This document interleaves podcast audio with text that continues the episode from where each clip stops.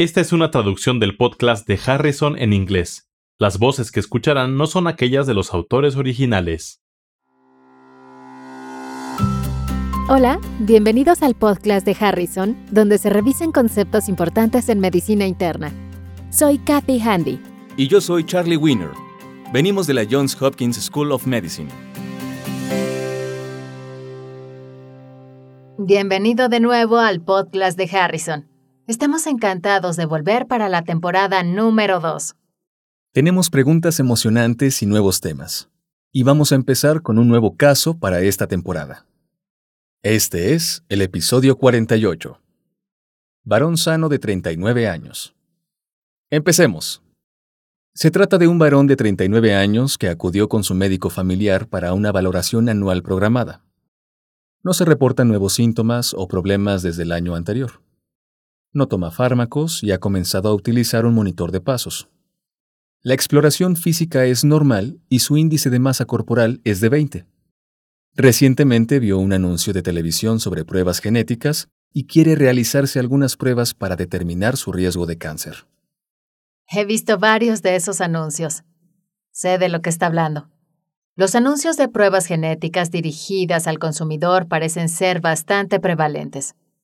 Hay varios productos comerciales disponibles para un número limitado de genes relacionados con cáncer que no deben utilizarse para la toma de decisiones médicas. De hecho, no deberían ser utilizados en lo absoluto. Se trata de un paciente al parecer sano que pregunta a su médico sobre si deben o no utilizarse estos estudios. ¿El paciente tiene antecedentes de cáncer o algún dato que favorezca el envío a asesoramiento genético? No tiene antecedentes personales de cáncer. Su abuelo paterno era un fumador intensivo y trabajaba en una mina de carbón y falleció a los 74 años por cáncer pulmonar es el único factor de riesgo identificado de cáncer en la familia. Sus padres y dos hermanos se encuentran vivos y no existen otros antecedentes heredofamiliares que sean relevantes para cáncer o para enfermedades genéticas adquiridas. Así que nunca ha tenido cáncer, y no parece que esté en riesgo de un cáncer hereditario. El cáncer que se mencionó en su abuelo paterno, quien era un fumador intensivo y minero de carbón, era cáncer pulmonar. Para mí esto suena como una clara exposición ambiental que probablemente contribuyó al riesgo de su cáncer.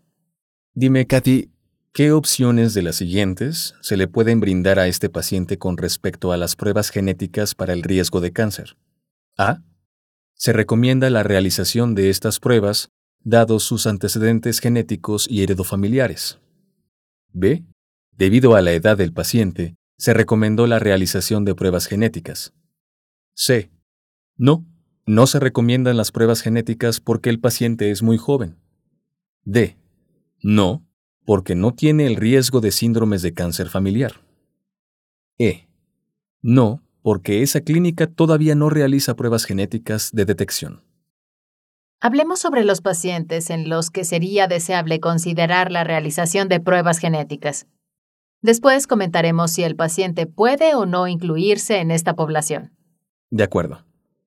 En primer lugar, pienso en los pacientes que tienen ciertos tipos de cáncer de inicio en etapas tempranas. Por ejemplo, si una persona acudiera con cáncer de próstata en el cuarto o quinto decenios de la vida, esto podría considerarse atípico y sería indicación para enviarlo a asesoramiento genético, porque no sería de esperarse que en esa edad se desarrollara cáncer de próstata.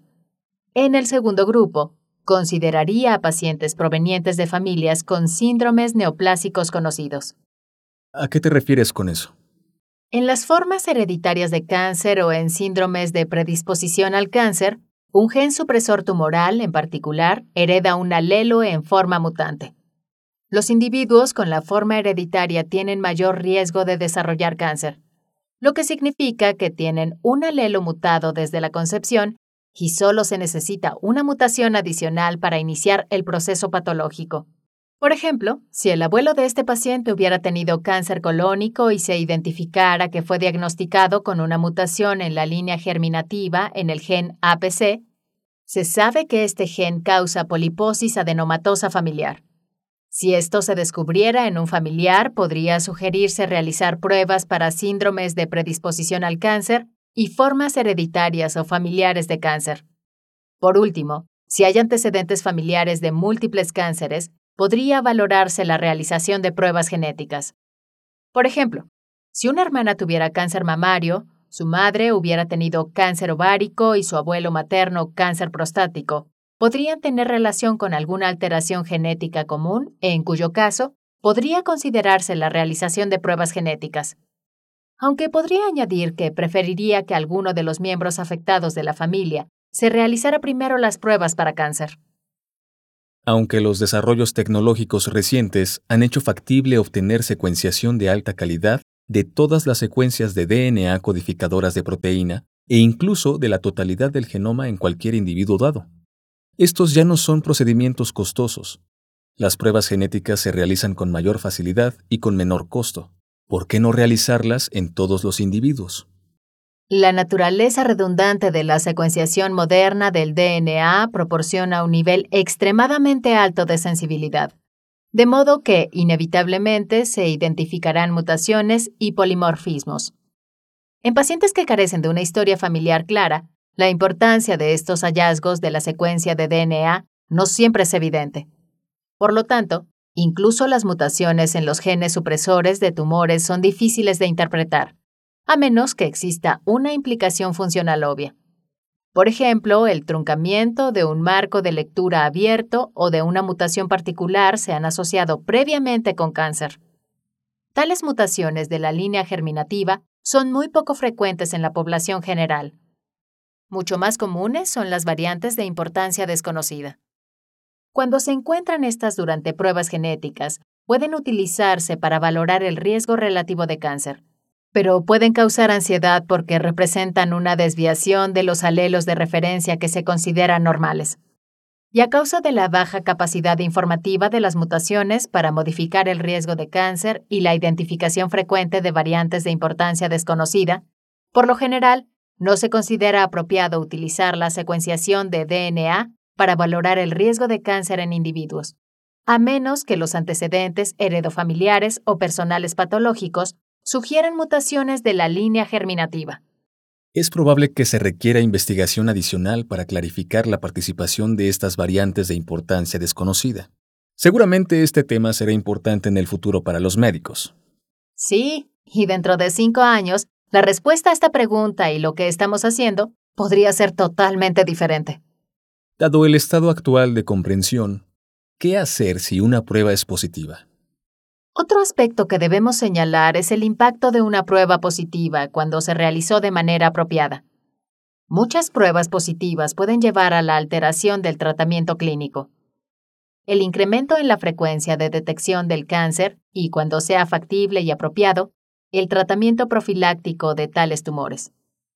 Ha habido consecuencias potenciales sustancialmente negativas de pruebas positivas verdaderas, lo que incluye angustia psicológica, ansiedad, depresión y discriminación.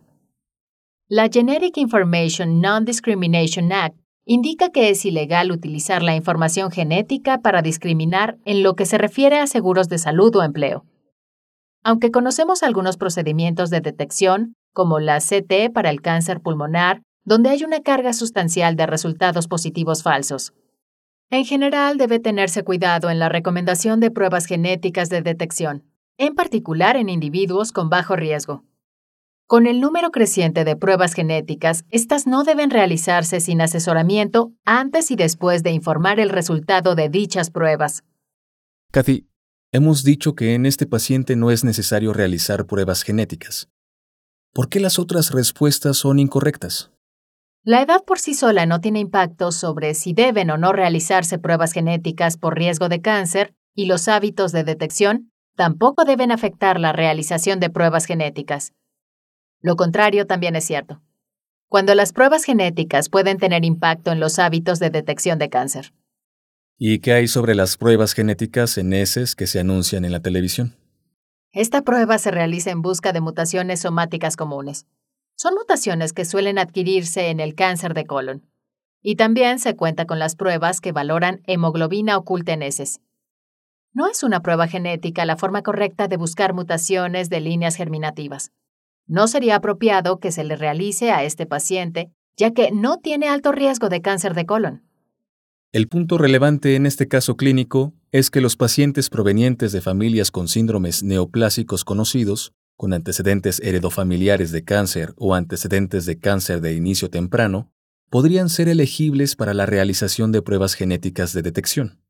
Sin embargo, los pacientes no deben ser sometidos a pruebas genéticas de detección sin asesoramiento genético calificado como parte del modelo de atención.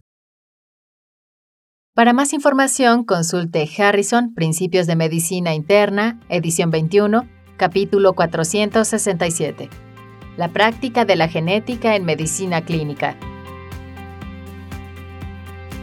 Los podcasts de Harrison son una publicación de McGraw-Hill disponibles en Access Medicina, el recurso médico en línea que ofrece los contenidos más recientes y fiables de las mejores mentes de la medicina. Para obtener más información visite accessmedicina.com.